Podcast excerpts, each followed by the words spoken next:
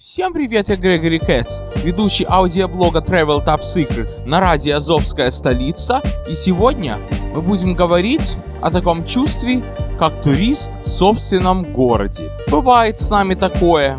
И чем больше город, тем чаще нас посещает это чувство.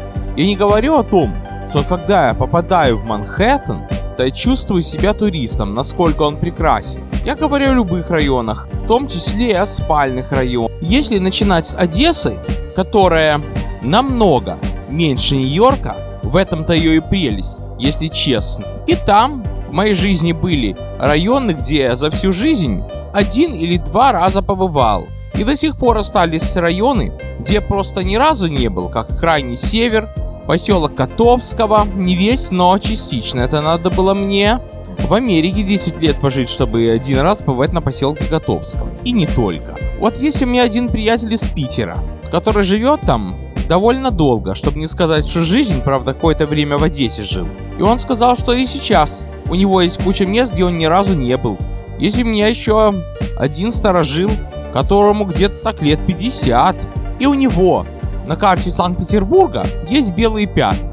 Что ж тогда обо мне говорить? Я в Нью-Йорке живу всего лишь 27 лет, и, конечно, у меня есть не только белые пятна на карте Нью-Йорка, а еще места на карте метро, станции, где раз, ни разу не был. Может быть, это связано с тем, что публика не очень, что у нас есть так называемые плохие районы, где лучше не бывать. А туристу так вообще нечего делать. Хотя есть у нас один такой экскурсовод, который на своей машине возит именно в те места, где туристу нечего делать, для любителей экстрима, криминала и так далее.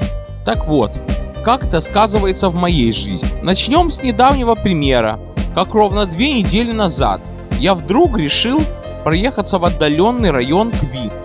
Честно говоря, проснулся я с мыслью другой, но что-то взбило в голову, что вот все вокруг меня путешествуют, а я один как лузер сижу дома в своем Бруклине и жалуюсь на жизнь. Да хватит, я решил. Сейчас сяду на метро и проеду в Квинс. Посмотрю, как там сделали две станции новые. Ну не новые станции сделали, но реставрировали старинные станции метро, с которых уже песок сыпался. Сел на метро, и где-то так через час-полтора я там гуляю, смотрю, наслаждаюсь. И район там такой, что я там бываю крайне редко. По-моему, за всю свою бытность ездил я туда несколько раз. Это, по-моему, третий раз на этой линии. Это у нас линия N, которая через Бруклин проходит. Это ее второй конец, Астория, в Квинсе. Там очень красиво сделали станцию 36-ю стрит. Там э, сделали стеклянные стены на платформах, но не беспокойтесь, это не то стекло, которое бьется на раз, а такое стекло, то если кто-то захочет его проломить, у того спасибо, если все руки будет в крови, а то он вообще может без рук или без ног остаться, если он будет пытаться ломать это стекло. Так что берегитесь, вандалы. Так, шутки шутками. Пошли дальше. Проехали на трейне одну остановку обратно, 39-я стрит. Тоже чуть поскромнее, но тоже приятная станция, все по-новому сделали. Ходишь по платформе, как будто попал вовнутрь симулятора. Вокруг тебя одни погаузы, одни промзоны, слева от тебя просматривается депо отстоя Sunny Sun Yard, там электрички Нью-Джерси Транзит и Эмтрак. Справа дома. Чуть дальше можно увидеть, как строится тоннель, по которому будет проведена еще ветвь Ланганской железной дороги. Смотришь, смотришь, едем дальше. Одну остановку на N-треним в сторону города и попадаем на Квинс Плазу. Или Квинс Бора Плаза. Все время путаю эти остановки. Одна из них подземная, другая надземная. Чем та, что надземная, отличается тем, что там стыкуются линии ART и BMT-IND. Но те, которые буквенные, стыкуются с цифровыми, вернее наоборот. ART это цифровые, там семерка, о которой я уже вам рассказывал пару выпусков назад.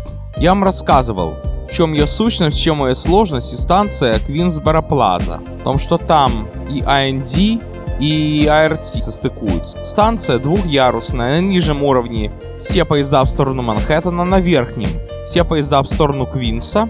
И там гуляю. Короче говоря, решил пойтись по улицам района, просто посмотреть. Но, честно говоря, сам без подруги поехал. Неохота мне задерживаться, да и то, хочется домой вернуться до начала, час пик, погулял, посмотрел. Мало что интересного, решил ехать обратно. Решил, пока есть время, прокатиться на семерке. И на семерке в сторону, как же его там, в сторону Квинса. Ну, решил сравнить, насколько игра является зеркалом реальности. А вот и не насколько, друзья. Я вам говорил, что в игре представлена старая семерка. А в реальности она самая новая. Там самые новые вагоны, то на цифровых линиях. И не только самые новые, а еще и модернизированные. Знаете чем? Автоматическом управлении, системой автомашиниста. Говорят, что эта система уже много где есть и она в действии, что под Сан-Франциско есть такая штука, как BART, это как бы большое метро, которое не только Сан-Франциско, но и по городам. И этот BART с 72 года работает без машиниста. Кроме того, в Москве, говорят, на Каширской ветке автоблокировка, то есть тоже поезда без машинистов работают. А в этом самом Аэротрейн в аэропорту Кеннеди, я, по-моему, сто разом говорил, что там никаких машинистов, да его просто нет. Все поезда как по автомату ездят. Так тут то же самое на семерке, только машинист сидит, следит за посадкой высадкой вместе с кондуктором и дает команду в системе, когда отправится. Система ведения поезда сама набирает ход, сама тормозит.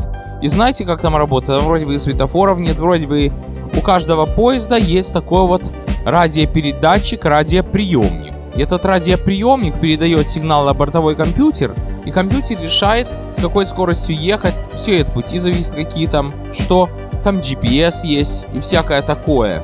Отказ там безопасный. Если система останавливается, поезд просто становится как копанный. И машинист вынужден его вести вручную. Но дело еще не в этом. Дело в том, что вся эта музыка размещается в вагоне. Не в подвагонном оборудовании, а в вагоне. Но это только в головных вагонах. Если стать лицом кабине машиниста, но не заходить, так справа вы можете увидеть такую же вот шахту. Чем-то она напоминает высоковольтную шахту в электричках эрках, то или это туалет в эрках, но скорее высоковольтную шахту. Нет, все-таки туалет.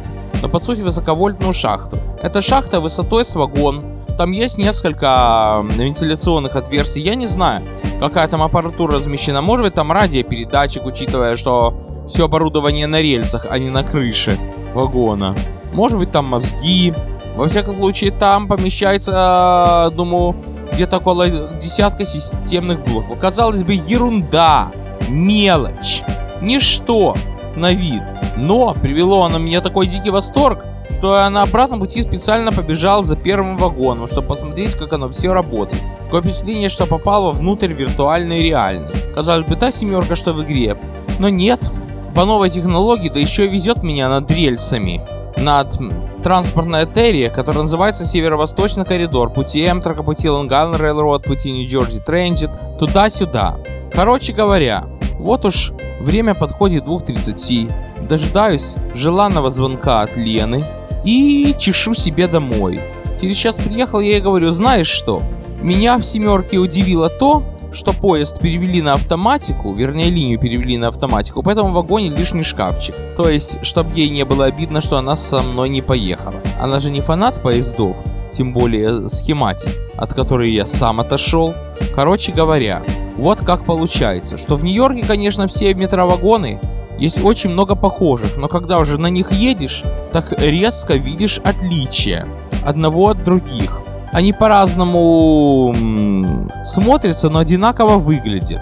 Где-то может быть э, потолок шире, где-то уже. Это как человека в жизни или на фотографии. Где-то шире, где-то уже. Вот бывает так, что смотришь на человека на фотографии, а потом подходишь и оказывается он совсем другой. Чувствуешь его, как будто сердце. То же самое и здесь. Вот если вы, скажем, путешествуете, поехали в Прагу, и, скажем, у вас там время всего неделя. Вы за эту неделю уже как-никак изучили все вагоны, все их возможности, а потом, когда уже время подошло к отъезду, вы уже начинаете детально разбираться, думать, что «О, жалко, что я не покатился в таком, у которого более широкий окна». Или жалко не покатился в том трамвае, у которого более широкие вентиляционные люки. А этим трамваем вы уже едете в сторону аэропорта. Вот знаете почему? Вернемся к моей работе, и как говорит мой наставник, опыт, опыт – это такая штука, которая приходит именно тогда, когда он фактически не нужен. Вот представьте себе, что вы работаете, трудитесь, корпеете над проектом, пытаетесь понять, наконец-то поняли, наконец-то разобрались, так все уже. Так проект окончился, учи следующий. То же самое и на отдыхе. Вы изучили город досконально, думаете погулять бы еще уже про протаренному пути, так нет. Гулять нужно только в сторону вокзала или аэропорта, на предмет уехать. Вот в чем еще недостаток путешествий. А тут как раз наоборот. Наконец-то вы начали разбираться, наконец-то 27 лет спустя вы начали что-то понимать, что-то разбираться. Так вот, это может превратиться в радость каждого дня. Вас теперь будет каждый день туда тянуть. На то место, где чувствуете вы себя туристом в собственном городе. Перейдем на следующий пример из банальности. Очень часто, а иногда по несколько раз в неделю мне приходится ехать девятым автобусом в Бруклине. Вернее, как его нью-йоркцы называют, B9. А я его называю просто девяткой, потому что я редко когда вылезаю из Бруклина. Я вам говорил, что у нас в нумерации автобусах первая буква — это буква района, Бруклин, M Манхэттен и так далее. Эта дорога девяткой мне надоело фактически до чертик. Я там знаю каждый угол, хоть я не весь маршрут еду, но я его знаю от и до. Мне и на работу приходится очень часто им ездить, притом в такое время, что он загружен до ужаса. Такой час пик, что это благо, что я могу музыку послушать, что я могу книгу почитать. А если со мной едет мой наставник, то он меня уже прямо по дороге вводит в курс дела, делится со мной тем самым опытом, о котором я говорил чуть раньше. А если мне надо к Лене ехать, в ее район и на ее работу, куда меня иногда приглашают там компьютер наладить, то я должен почти всю девятку проехать. Я еду, сижу как выжатым лимон. Это такой маршрут, что сначала он идет через еврейский квартал. Там и на дорогах еврейские семьи, с кучей детей, с кучей машин и так далее. Да верующие евреи, не такие, как я. Потом, после евреев, идут даже не знаю кто, такой вот смешанный район, пару смешанных кварталов, где латиноцы и кто угодно. Потом попадаем прямо к китайцам. Бруклинский Китай город находится в районе 8 авеню и 60 стрит.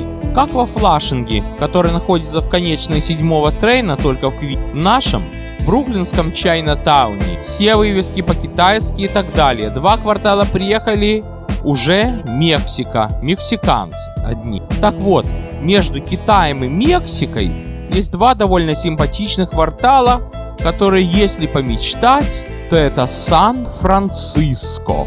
Улицы такие вот наклонные, дома такие а-ля викторианские. Конечно, до Сан-Франциско еще очень-очень далеко этим двум кварталам, но все равно, если помечтать, то можно представить, что тебя троллейбус везет по Сан-Франциско. Переезжаешь пятую, дорога идет вниз. Там церковь на пятой. И все это я снимаю. Так вот, друзья, совершенно недавно я в дурном настроении сел на компьютер, пришел, посмотрел это видео, которое я снял, чтобы послушать звук мотора автобуса и понял, что это видео я могу смотреть часами, могу останавливать, могу назад, вперед и так далее.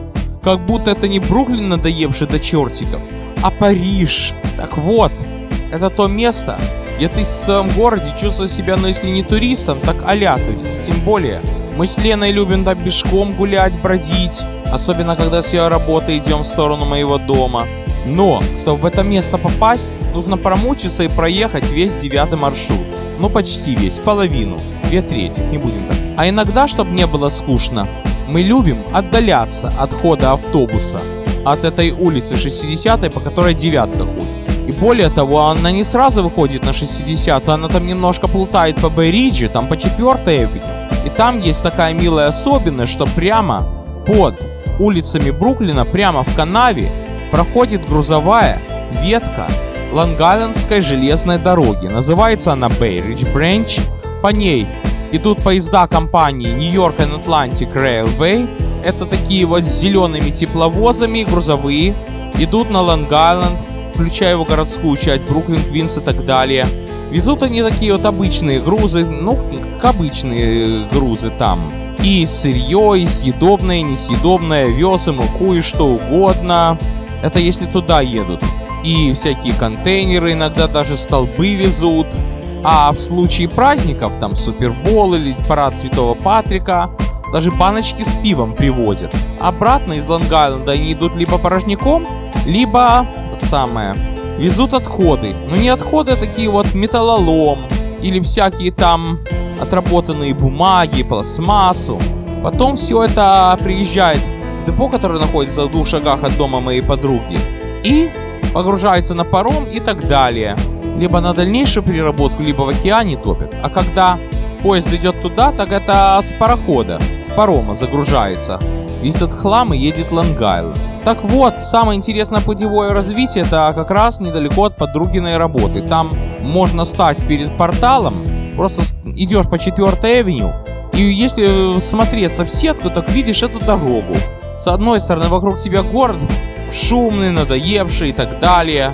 Только район красивый. А с другой стороны, смотришь, как будто фильмоскоп, на котором кино показывают. Тут три пути, справа такие вот холмы. Чуть поднимаешь глаз, тот же самый город. Вот помнилось даже, что приятель из Питера мне написал, что тоже рядом с его домом есть такое место, где идешь по мостику, а под низом железная дорога, как будто другой мир. Идешь, идешь, кажется, вот сейчас оттуда вынырнет какой-нибудь тепловоз. Так тут три пути. Потом мы прошли уже от 4 авеню до 8 до Чайнатауна, и там станция 8 авеню. И там уже один путь. Видна широкая полоса отвода, которая почему-то не заполнила. Не заполнена рядом N-Train. Там метро. Короче говоря, со всеми другими глазами смотришь, совсем другим взглядом на то, что является обычным делом из всех мест, которые кажутся вот назойливой, надоевшей, банальность. А как это все красиво на фотографиях. Потом это все ставишь на конкурсные сайты, оформляешь, по полочкам раскладываешь, историю изучаешь. Если бы не эта прогулка, я бы не изучал историю этой грузовой ветви. Смотришь другие районы, правда, туда хочется. Тоже. И все это в пределах родного города. Так что иногда, друзья, для того, чтобы почувствовать путешественником себя, ну хотя бы на час, а может быть даже и на полчаса, не спешите покидать родной город, родные квартиры, уютный кому родительств, а кому семейный дом, где все вам рады. Радуйте в пределах родного города, когда ситуация в жизни именно этого и требует. На сегодня все. С вами был Грегори Кэтс.